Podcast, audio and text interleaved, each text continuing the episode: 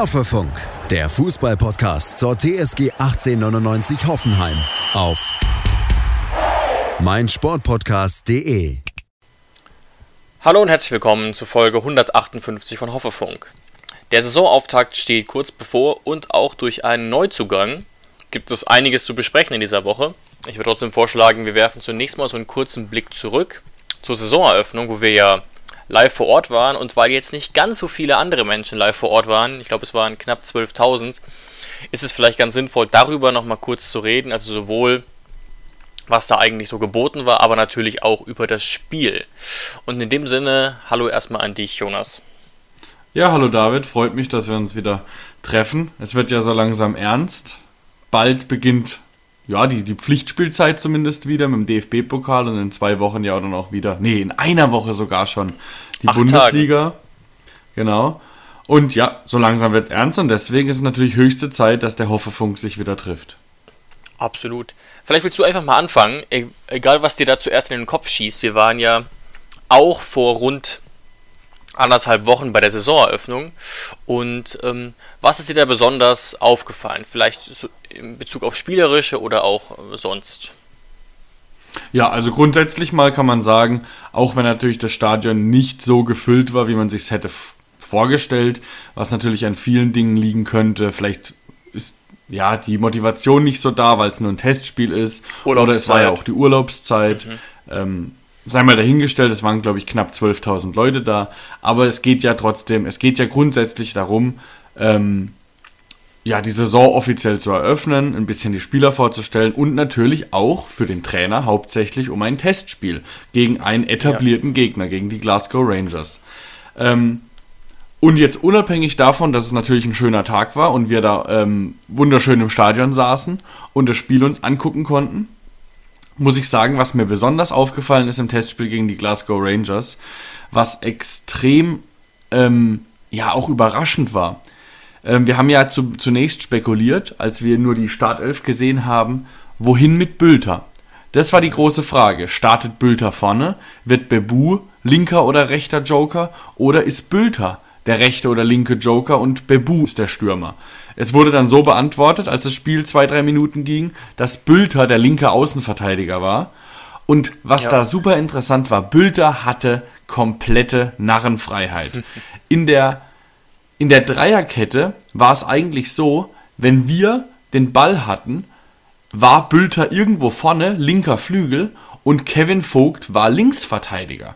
Also wir haben eigentlich offensiv eine Viererkette gespielt und auch oftmals in der Defensive, wenn natürlich Bülter wegen seinen ganzen Offensivaktionen nicht zurückkam, hatten wir hinten eine Viererkette mit Pavel rechts und Kevin Vogt als Linksverteidiger.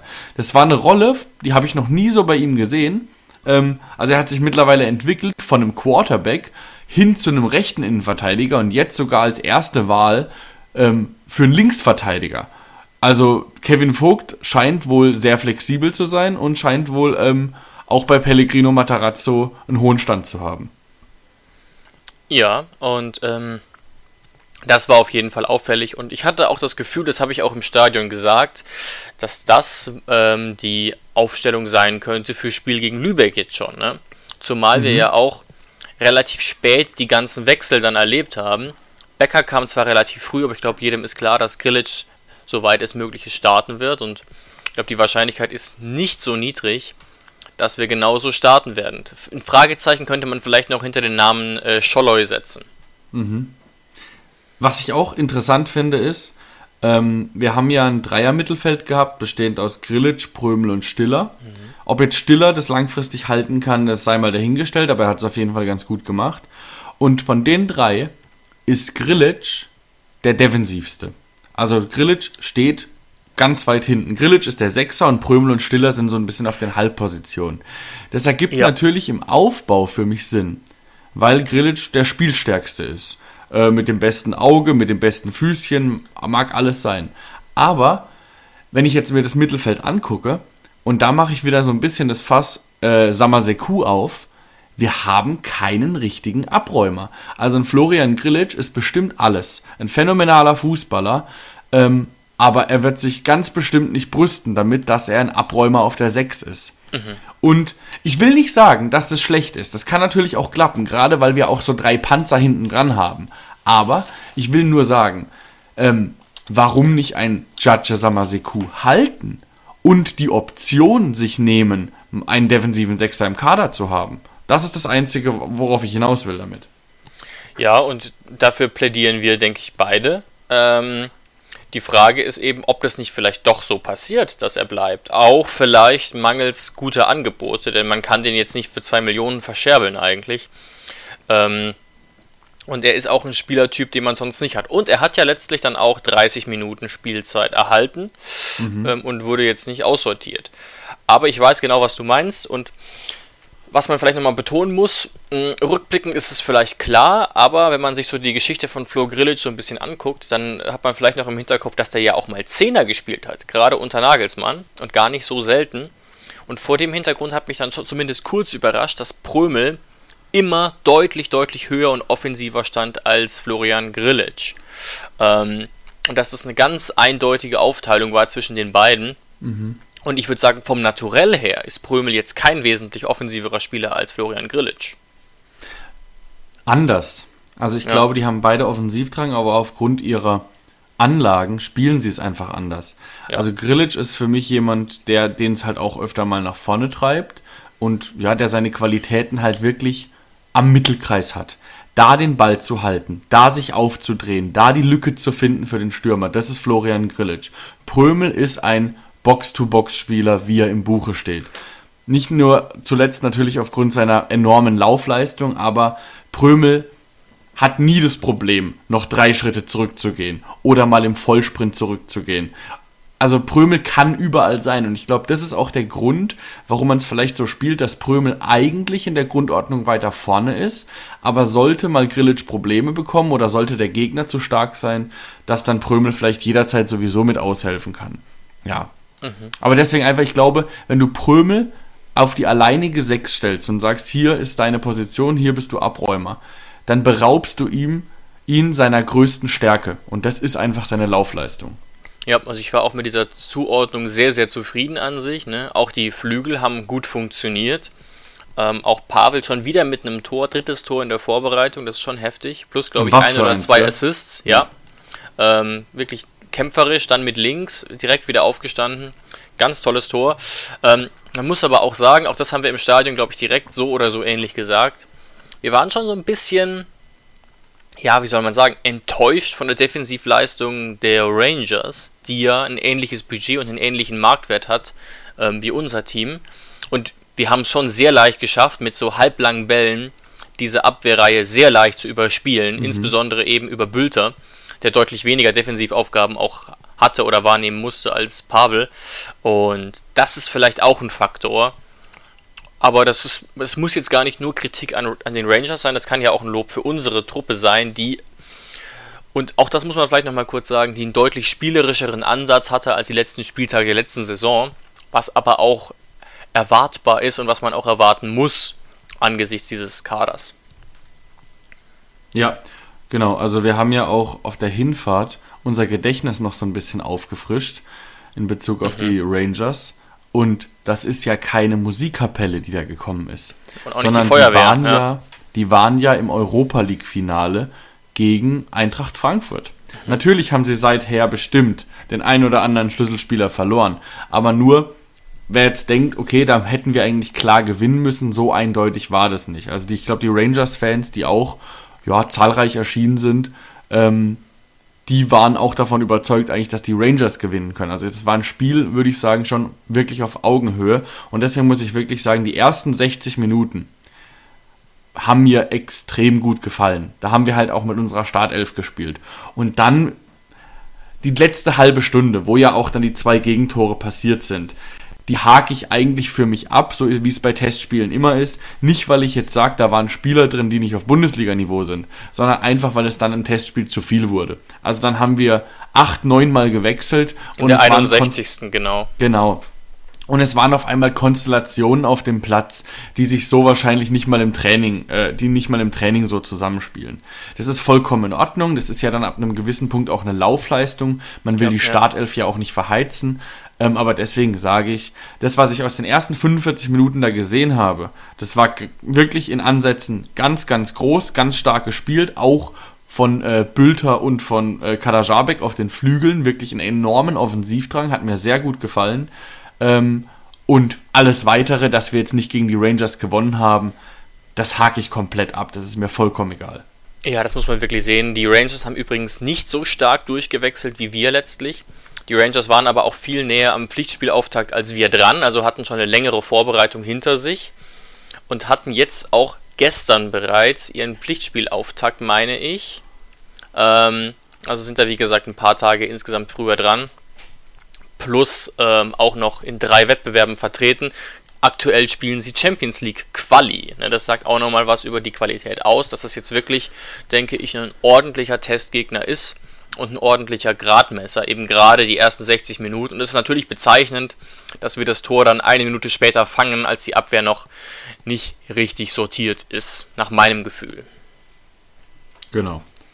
Ja, aber ansonsten, dann wurde der Tag noch mit einer ähm, Autogrammstunde mhm. beendet und ja, genau, also dann sind wir glücklich heimgefahren. Das war ein rundum gelungener Tag. Absolut, die Spieler haben sich da auch Zeit genommen, waren, waren gut drauf, auch wenn es natürlich sehr viele äh, Autogramm- und Fotowünsche gab. Das war natürlich auch ein, äh, was Besonderes und deswegen vielleicht auch nochmal jetzt schon mal der Appell, dass natürlich es daran liegen wird, dass Urlaubszeit ist und so weiter, aber ich denke, dass diejenigen, die jetzt nicht da waren, ähm, es vielleicht auch bereuen werden oder würden, wenn sie wüssten, was da so geboten wird, auch im Vorhinein, ähm, weil so nah kommt man an die Spieler jetzt nicht mehr ran, außer vielleicht im Trainingsbetrieb, wo mhm. aber ja auch nicht alle Spieler sich die Zeit nehmen können, was ja auch klar ist. Ne? Du kannst jetzt nicht nach jedem Training da Autogramme schreiben im großen Stile. Genau. Gut. Gut ähm, David, du hast gerade e-, eben was Interessantes gesagt. Du hast gesagt, das könnte die Startelf sein, die gegen Lübeck oder vielleicht sogar natürlich gegen Freiburg startet. Jetzt genau. ist natürlich was sehr Interessantes passiert. Und dann ist die Frage, können wir den jungen Mann, der aus England zu uns gestoßen ist, denn gegen Lübeck auf der Bank lassen? Ja, Wut Weghorst seit ähm, gestern, also dem 9.8. Teil des TSG-Kaders, hat gestern auch schon ein Training absolviert. Ich persönlich fände es jetzt überraschend, wenn er startet gegen Lübeck, ehrlich gesagt. Ähm, aber natürlich wird für ihn ein Platz frei werden müssen und sicherlich auch zu Recht. Wir haben es ja auch im Transferkarussell besprochen in der letzten Folge. Äh, danke fürs zahlreiche Einschalten. Ähm, aber da muss man sicherlich nochmal äh, nachdenken. Und das sollten wir jetzt vielleicht so ein bisschen tun, denn ich habe mir auch ein paar Sachen aufgeschrieben zu unserem aktuellen Kader und auch dazu, mhm. wie man den jetzt vielleicht so zusammen puzzeln könnte oder sollte. Lass mich vielleicht mal so anfangen, Jonas, mit etwas, was du bereits aufgegriffen hast. Und dann kommen wir gleich auch zu Wut Weghorst, der sicherlich spätestens ähm, gegen Freiburg spielen wird. Behaupte ich zumindest. Jetzt ist es so, Jonas, dass ähm, sich ja die Frage stellt, okay, wie starten wir? Wir haben extrem viel Geld auch ausgegeben für Attila Scholloy, 12 Millionen etwa. Und ich glaube, wir sind uns relativ einig, dass der auf jeden Fall Vorschusslorbeeren kriegt und auf jeden Fall jetzt erstmal spielen wird. Mhm. So. Und wir sind relativ gut aufgestellt. Wir haben zusätzlich noch Kabak, Brooks, Vogt und Akpuguma und nur zwei Plätze. Du hast jetzt eben schon gesagt, dass du relativ sicher davon ausgehst, dass Kevin Vogt beispielsweise spielen wird und ich fände das zum Beispiel auch leistungsgerecht, aber das sieht Sky beispielsweise anders. Sky geht davon aus, dass wir spielen werden mit Scholloy, Brooks und Kabak und dementsprechend Vogt und Akpo draußen sitzen werden. Was, denke ich, aus unserer Sicht relativ bitter wäre. Ne? Akpo noch, äh, erst verlängert, starke Saison. Vogt mit einer guten Vorbereitung hat eigentlich auch über 70 Minuten gespielt im Testspiel. Wie siehst du das denn? Ähm, also da möchte ich den Kollegen von Sky nicht zu nahe treten und sollten sie recht behalten und sollten sie Quellen haben, die das belegen, dann dürfen Sie mich sehr gerne anrufen und ich entschuldige mich dann bei Ihnen. Aber das ist meiner Meinung nach Quatsch.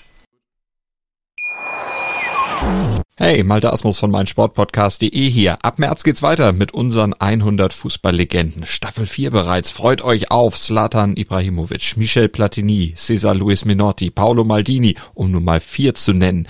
Und bis wir mit der vierten Staffel kommen, hört doch einfach noch mal rein in die bisherigen drei Staffeln. Ronaldinho, Sepp Meyer, Gary Lineker, Lothar Matthäus und viele weitere warten da auf euch.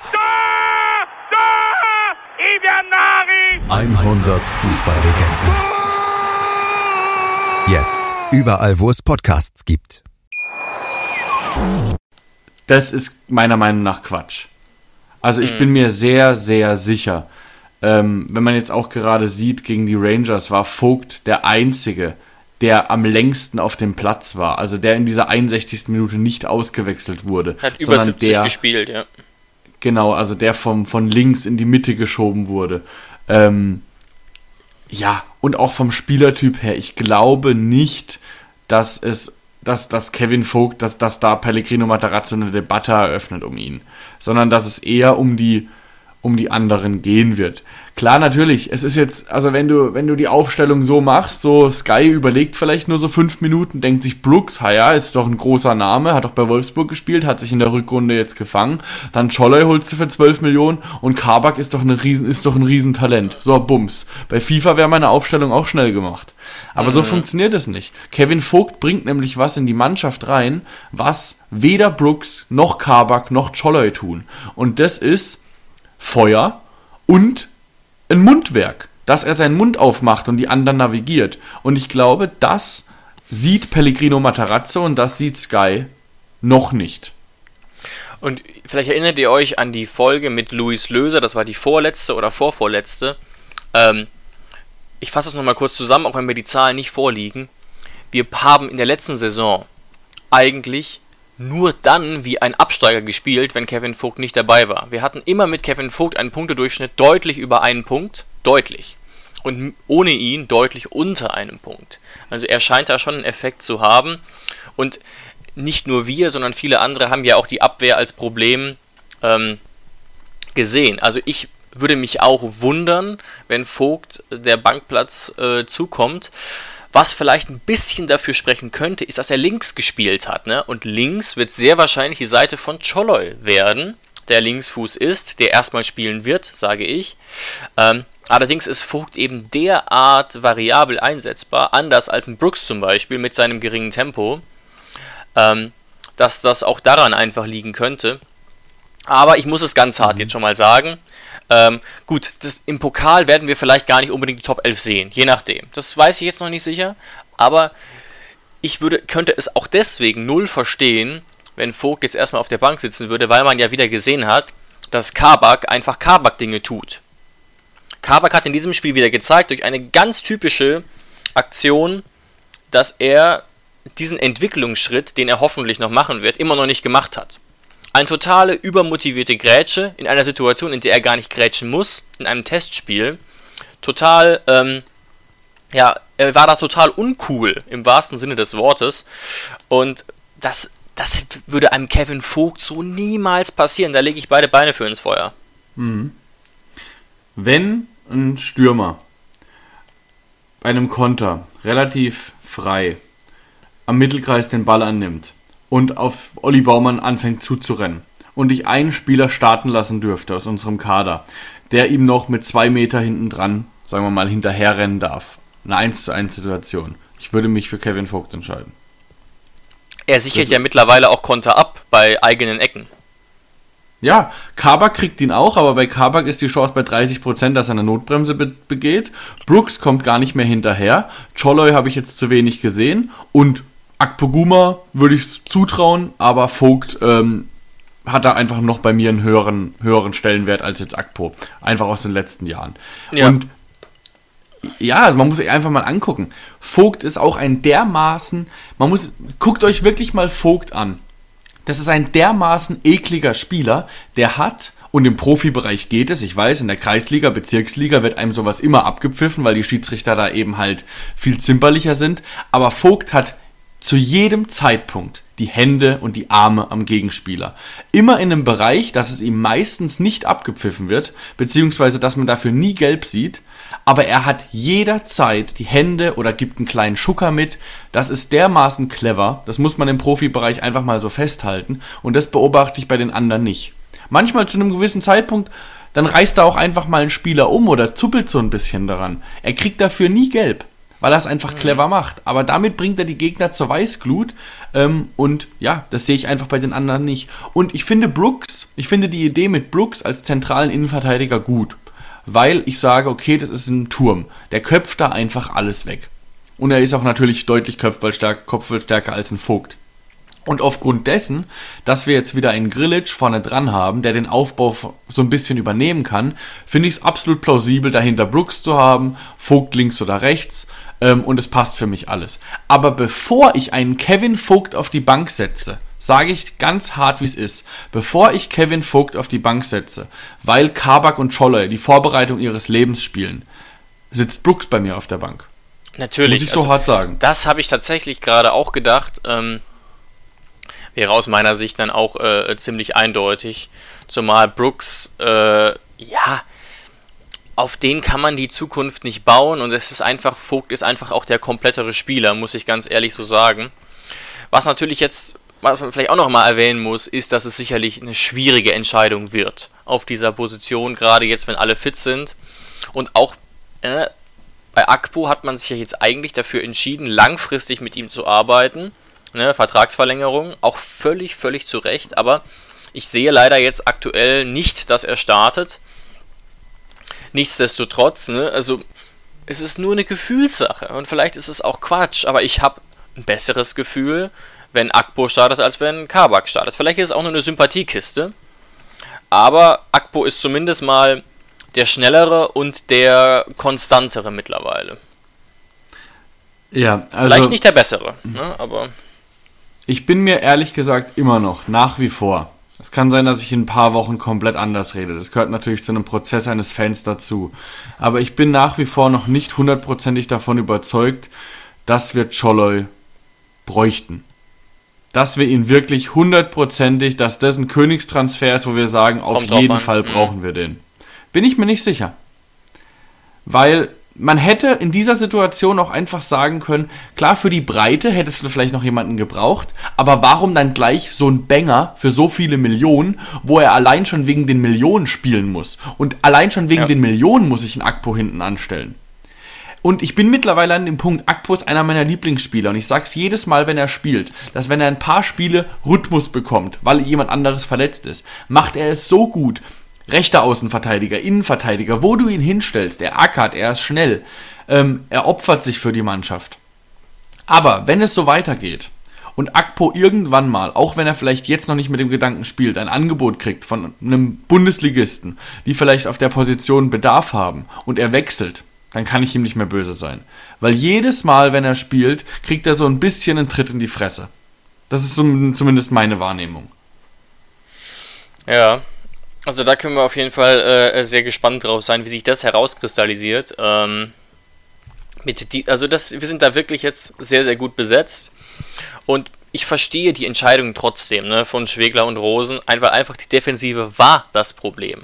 War natürlich in Wahrheit auch Verletzungen auf dieser Position. Und Scholler ist ja auch ein guter. Und es ist auch, ja. muss ich auch sagen, es ist auch ein Prestigetransfer. Also auch ja. da Union Berlin auszug, rauszukegeln, das hat natürlich ein bisschen auch was mit Prestige zu tun. Den wollten jetzt viele haben. Aber ja, es macht die Situation für Pellegrino Matarazzo grundsätzlich nicht einfacher, jetzt wieder einen Spieler für 12 Millionen in der Innenverteidigung zu haben. Der meiner Meinung nach mit den anderen Leuten, die da sind, nicht von 0 auf 100 gesetzter Stammspieler sein müsste. Ja, und ähm, auch auf die Gefahr hin, da jetzt wieder irgendwie zu provozieren. Natürlich hat er auch internationale Erfahrung, aber er wird schon diesen Schritt machen müssen von der türkischen Liga in die Bundesliga. Ne? Also da gibt es keine Gegner wie Bayern und Dortmund. Äh, und wie gesagt, aus Sicht von Fenerbahce, ich glaube, ich habe schon mal gesagt, hat Scholloy da auch gegen viele Gegner gespielt, die einfach deutlich, deutlich schwächer waren. Dieses Leistungsgefälle hast du vielleicht mal Heidenheim ausgeklammert, in der Bundesliga eigentlich nicht dass du wirklich gegen eine Mannschaft spielst, wo du wirklich, wirklich mit Halbgas eigentlich agieren kannst. Mhm. Ähm, aber gut, wir werden es sehen. Ich hoffe natürlich auch, dass er funktioniert, einfach auch wegen des Geldes und auch weil ja, er sicherlich Potenzial hat. Ähm, hat ist auch eine körperlich beeindruckende Erscheinung, muss man wirklich sagen. Ähm, hat man ja auch live im Stadion gesehen, 1,92 glaube ich. Und mhm. ja, in Ungarn wirklich auch eine, wahrscheinlich zu Recht, äh, eine, eine, große, eine große Nummer. Und deswegen mhm. hat man sich da auch 12 Millionen für äh, kosten lassen. Warten wir das ab, ähm, wie das läuft. Jetzt vielleicht nochmal kurz zur Position von Wut Weghorst. Ich behaupte, er wird gegen Lübeck nicht starten. Aber unabhängig davon, wie, wie, was denkst du, wo wird er eingeplant? An welcher Stelle? Sicherlich im Sturm, aber wer muss weichen? Wie wird das Materazzo handhaben? Erstmal eine kleine Gegenwette. Ich sag, Wekost startet gegen Lübeck. Okay, bin gespannt. Weil er nämlich der ideale Stürmer ist für ein Spiel gegen Lübeck. Die stehen tief, wir werden wahrscheinlich nur zum Flanken kommen ähm, und dann köpft ja, Wekost wahrscheinlicher einen rein als ein Kramaric oder ein Bebu. Mhm. Aber das ist ja auch erstmal irrelevant. Aber unabhängig davon, ja. wo, wo siehst du ihn? Natürlich im Sturm, aber wer muss dann weichen? Ja, schwer zu sagen. Ich sage, ähm, also wenn wir jetzt, wir vergleichen es jetzt mal mit der Aufstellung ähm, mhm. Von, von, von den Rain, vom Rangers-Spiel, weil wir ja sagen, die Aufstellung hätte es sein können. Ja. Dann sage ich Stiller. Ja, sage ich auch, ja. Nämlich Kramaric rückt zurück, spielt neben Prömel so ein bisschen die 8, Schrägstrich 10 und Weghorst spielt vorne mit Bebu. Das sagt Sky auch und man muss auch sagen, Bebu Weghorst ist eine sehr ansprechende Kombination da vorne im Sturm, ja. muss man sagen, ja. Das ist ziemlich, ziemlich geil, ja. Und Zumindest, und jetzt kommen wir natürlich zu ein bisschen harten Teil von Wut Weghorst. Meine Reaktion am Anfang und deine auch war bestimmt positiv. Mhm. Alleine, wenn man mhm. den Namen gelesen hat. Ja. Ich habe mich auch ein bisschen gewundert, als wir den Namen gelesen haben, dass keiner von uns im Transferkarussell darauf gekommen ist. Weil äh, so abwegig war er eigentlich gar nicht. Aber ich glaube, auch keiner von unserer Community hat den geschrieben, oder? Nee. Ich meine ihn nicht gelesen zu haben. Ich sag aber dir aber, woran es liegt, aber du kannst es auch gerne zuerst sagen. Ja, ähm, bei ihm ist natürlich das Positive, warum wir ihn alle so gut im Gedächtnis haben, weil er eine überragende Bundesliga-Bilanz hat. Ja. Also, ich habe es hier mal rausgesucht. Er hat für den VfL Wolfsburg insgesamt 144 Spiele gemacht. Insgesamt mit Europa und alle mit DFB-Pokal. Und er hat 70 Tore geschossen. Das heißt, er hat eine Torquote von 0,5 und hat zusätzlich noch 22 Vorlagen gemacht als 1,97 großer Hühne. Das ist in der Bundesliga eine absolute Weltklasse-Bilanz, da muss man nicht um den heißen Brei herumreden. Gerade wenn man nicht das bei Bayern spielt, ja. Genau, genau. Und das Problem ist jetzt einfach einzig und alleine, seit er zu Burnley gewechselt ist, ist er eigentlich auf der Suche und rennt an seiner Form vorbei und sucht seine Form. Er ist nämlich seit vielen Jahren bei Burnley und war die kürzeste Zeit davon wirklich bei Burnley, weil er in den letzten Jahren ausgeliehen wird wie sonst was. Ja. Und das, das ist stimmt. eigentlich das große Problem bei ihm. Er hat ja man, beim. Ja. Mhm. Ganz genau, er hat ja bei Manchester United, wo er jetzt zuletzt war, auch gar nicht funktioniert, das muss man leider so hart sagen. Ich glaube, ein einziger Treffer ist gefallen und das war auch nur irgendwie im Ligapokal. Und in 17 Premier League Spielen, natürlich meistens als Joker, blieb er ohne Tor. Was das Ganze vielleicht ein bisschen rettet ist, er war in der ersten Saisonhälfte ausgeliehen an äh, lass mich nicht lügen, Besiktas, Besiktas. genau.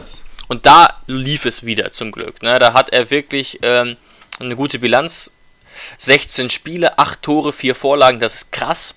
Aber die türkische Liga ist auch nicht die Premier League und auch nicht die Bundesliga. Trotzdem war das mal wieder ja. so ein Moment, wo er gezeigt hat, okay, ich kann es immer noch. Genau, ja. Und ich glaube auch nicht, dass er sich so sehr verändert hat von seinem spielerischen Talent her. Aber was man jetzt Wut Weghorst vorwerfen muss, wenn man ihm was vorwerfen möchte, ist, dass er eigentlich ein Spieler ist, der in der Premier League gescheitert ist. Das kann man so sagen, ja, wenn man seine Burnley-Bilanz also, anguckt, auch noch, ja. Wenn man sagt, insgesamt 37 Premier League-Spiele für Burnley, für Manchester United, immer mal wieder, und er hat zwei Tore geschossen in 37 Spielen, weiß ich nicht. Ja, aber darüber wird ja auch viel geredet, vielleicht ist auch die körperliche Premier League nicht so ideal für ihn. Ne? Mhm. Also vielleicht ist es auch, ne, also das sagt man ja immer so, ich gucke gar nicht so viel Premier League, um das beurteilen zu können. Aber man liest immer wieder, die Premier League ist sehr viel körperlicher sehr viel härter. Und vielleicht tut sich da ein, ein, Spieler, der da natürlich auch mit punkten kann, schwerer als in der Bundesliga oder in der Serie A beispielsweise. Weiß ich nicht. Ja, oder alleine, wenn die Schiedsrichter halt ein bisschen, ähm, ja, man sagt ja, viele englische Schiedsrichter lassen ein bisschen mehr durchgehen. Und wenn du einen 97 großen Stürmer verteidigst, hilft es dir natürlich enorm, mhm. wenn du da ein bisschen härter rangehen darfst als Verteidiger. Auch das, ja. Ja, und in der Bundesliga kann ich mich schon dran erinnern, da waren seine Kopfballtore oftmals sehr, sehr einfach, weil er natürlich in dem Stockwerk unterwegs ist, wo vielleicht ein John Anthony Brooks noch vielleicht hinkommt, aber ansonsten nicht mehr viel. Ja, absolut. Und ähm, das ist sicherlich auch so eine Stärke von ihm. Ich weiß gar nicht, wie viele Jahre ist es jetzt her, dass wir keinen solchen Schirmer mehr haben. Wann ist, wann ist Choloy gegangen? 18 vielleicht. Ähm, also es ist wirklich lange her, dass wir diesen Stürmertyp wieder haben. Er ist natürlich jetzt auch, ja, auch nicht der, wie soll man sagen, der rundeste Stürmertyp überhaupt. Und ich wäre jetzt auch nicht sofort auf ihn gekommen. Tatsächlich aus zwei Gründen, Marktwert und Alter. Ne, er hat immer noch einen sehr hohen Marktwert von 12 Millionen. Er ist 31 ähm, jetzt gerade geworden. Und das ist jetzt nicht zwingend ein Problem, aber ich denke, beim, bei der TSG hätte man vielleicht auch lieber einen Jüngeren verpflichtet. Und last but not least, vielleicht war es auch so gedacht, aber ich sag mal so, in der idealen Welt hätte man jetzt vielleicht keinen Stürmer ausgeliehen, sondern gekauft.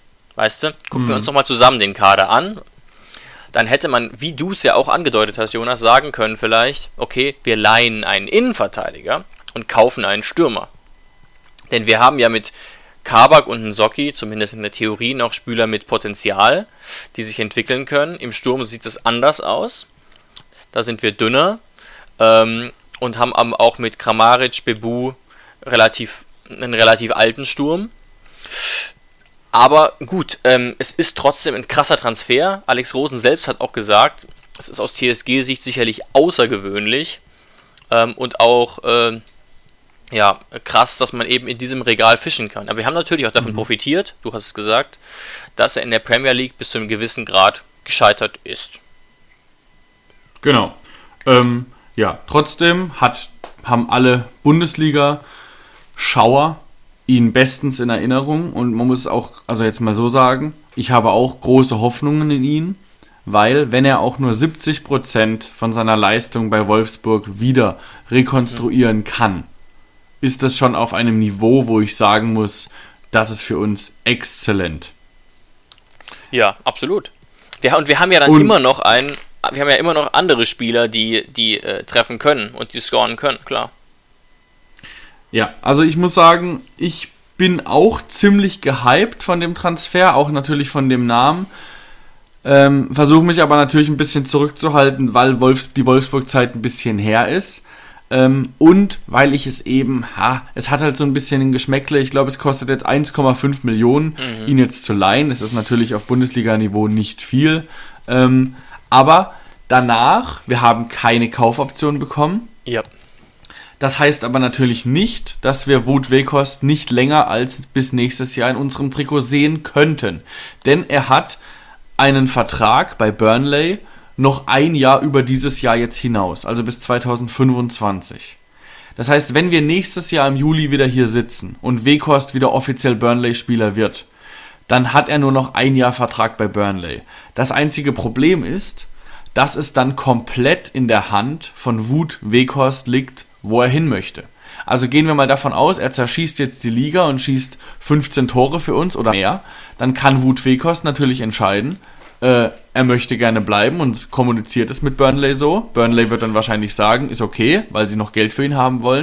Aber wenn Wut Wekost dann sagt, er will zu einem anderen Verein, dann können wir nichts dagegen tun. Der Spieler kann uns jederzeit verlassen und wir können nichts machen. Und das ist halt so ein bisschen das Problem an der Sache. Genau, Aber rein theoretisch wenn Wut Wekos sagen sollte, bei der TSG hat es mir so gut gefallen, ich möchte länger bleiben, kauft mich jetzt, dann hätten wir nächstes Jahr im Juli die Möglichkeit, ihn vielleicht für 6, 7, 8 Millionen zu kaufen. Ich würde schon sagen eher 8, aber ich denke auch, dass er bei Burnley eben die Chance nicht nochmal bekommt. Dafür lief es auch bei Manchester United zu schlecht. Ähm, es kommt halt wirklich drauf an. Ich denke, wenn er 15 plus Tore schießt, ist es unrealistisch. Und wenn er in einem Bereich bleibt, so 10, 11, 12 Tore, könnte gut sein. dass er eben bleiben kann, bleiben will und es auch eine gute Saison wird, eben zusammen mit den Toren vielleicht dann noch von Andrei und Ilas.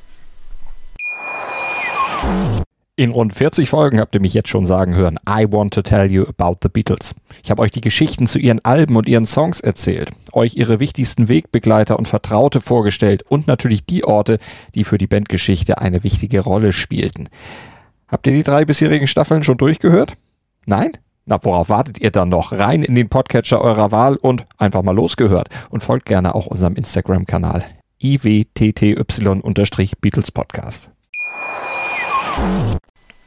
Gehen wir noch mal ganz kurz weg von Wut Weghorst. Ähm, ich habe was Interessantes gelesen auf Twitter von Tim und das ist mir auch äh, relativ schnell aufgefallen.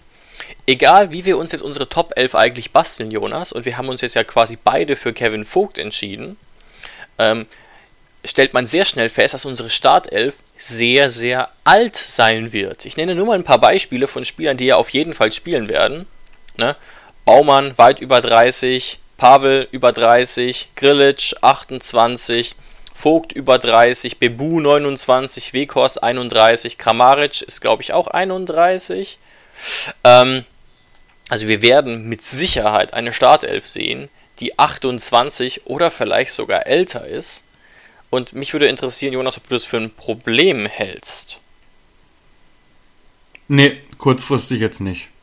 Also klar, es ist natürlich jetzt nicht der Umbruch, den Alex Rosen jetzt, äh, also zumindest was das Alter angeht, ist es nicht der Umbruch, den Alex Rosen angekündigt hat, weil da hat man im ersten Moment natürlich auch dran gedacht, man holt ein bisschen jüngere Spieler.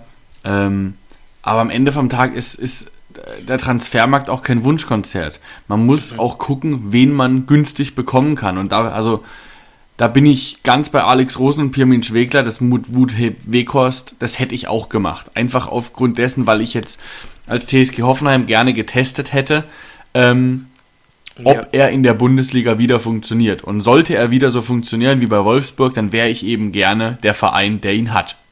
Ähm, deswegen hätte ich das auf jeden Fall so gemacht. Und es ist ein Spielertyp, den wir so nicht haben. Absolut. Langfristig mache ich mir aber auch eigentlich keine Sorgen, weil unsere gesamte Bank voll ist mit diesen Jugendspielern. Jetzt ist es natürlich irgendwann an der Zeit, und das ist dann die Verantwortung der jungen Spieler, ähm, sich so in Rage zu spielen oder sich so in den Fokus des Trainers zu spielen, dass du irgendwann halt auch einfach mal sagst, okay, jetzt ist der Umbruch. Jetzt ist der Zeit, jetzt ist die Zeit, wo ein Angelo Stiller ähm, jemanden verdrängt. Oder in zwei, drei Jahren ein Bischof oder irgendjemand. Das ist ja vollkommen Becker. egal. Wir haben ja, wir haben ja die jungen Spieler.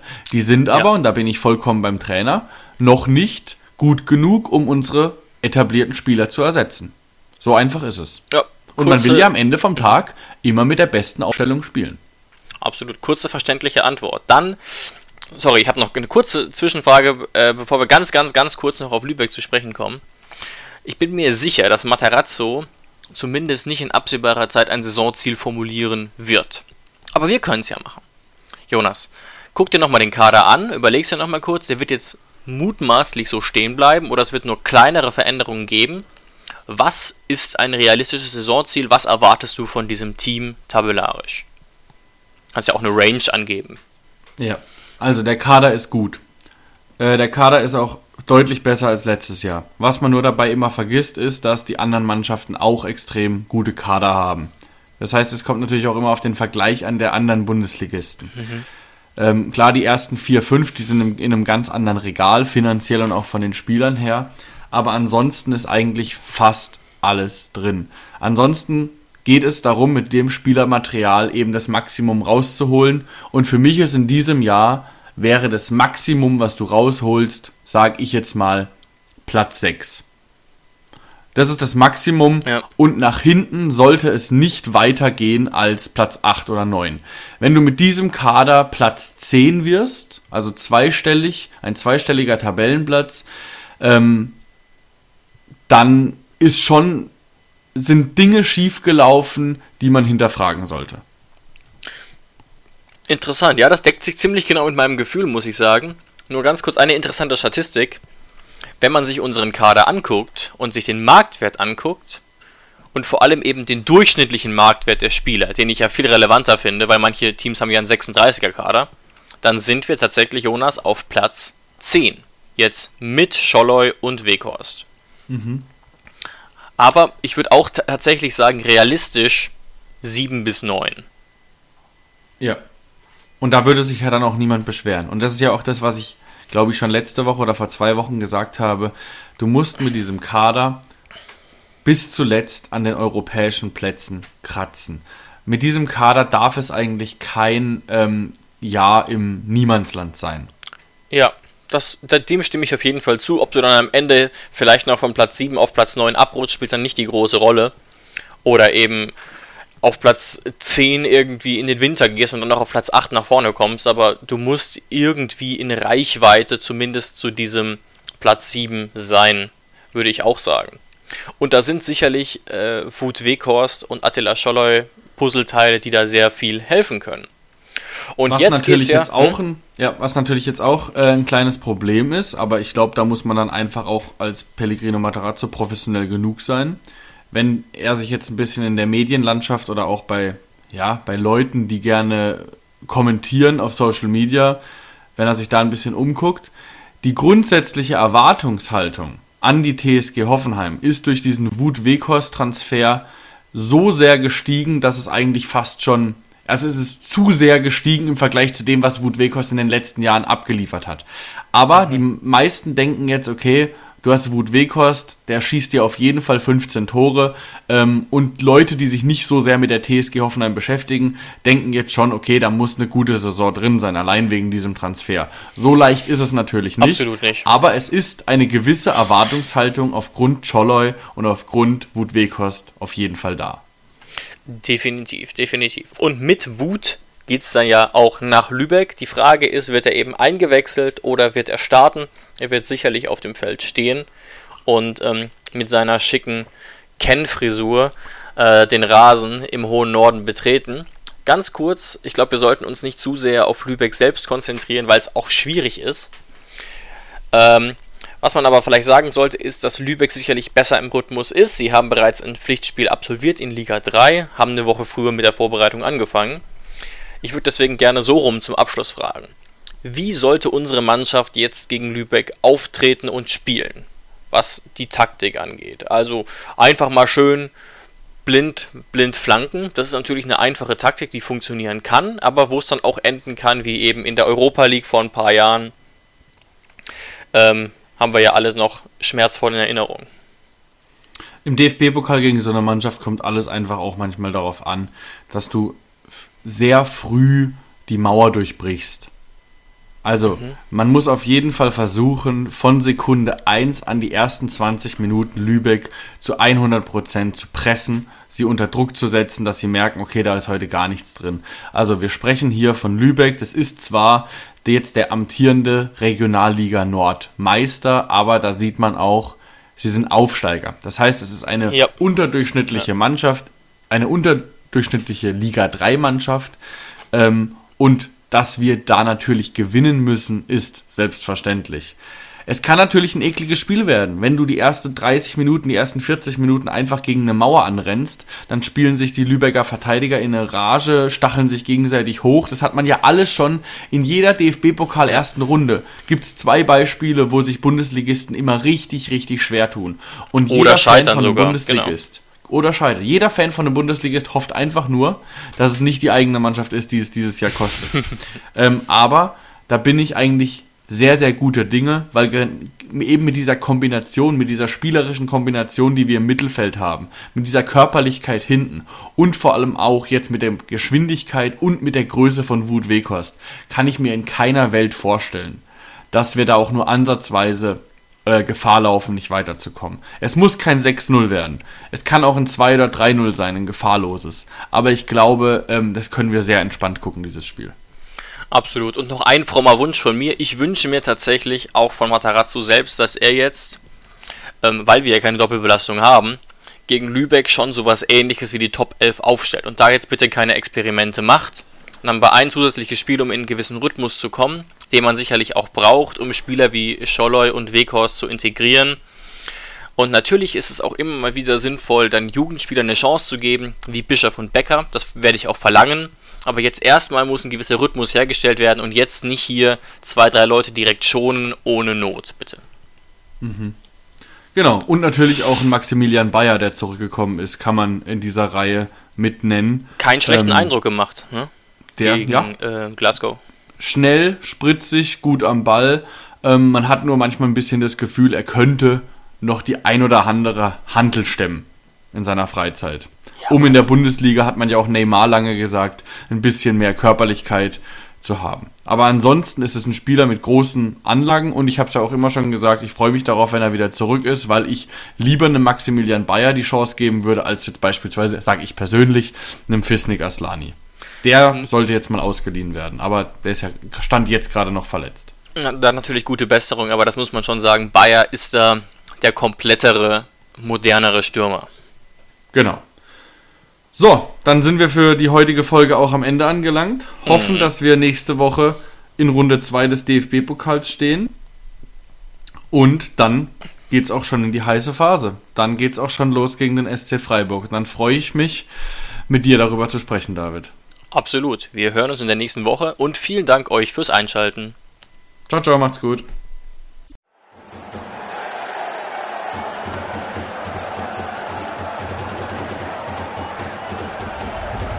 Hoffefunk, der Fußballpodcast zur TSG 1899 Hoffenheim auf meinsportpodcast.de.